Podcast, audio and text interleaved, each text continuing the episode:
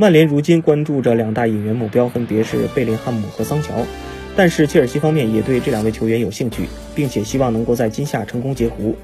目前各队所有的转会计划都处于搁置状态，而各俱乐部也不清楚如何在足球停摆后维持财政状况。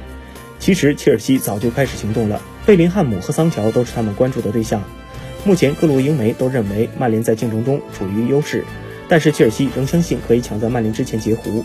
如果成功，在加强了自己阵容实力和深度的同时，对曼联也是一次极大的削弱。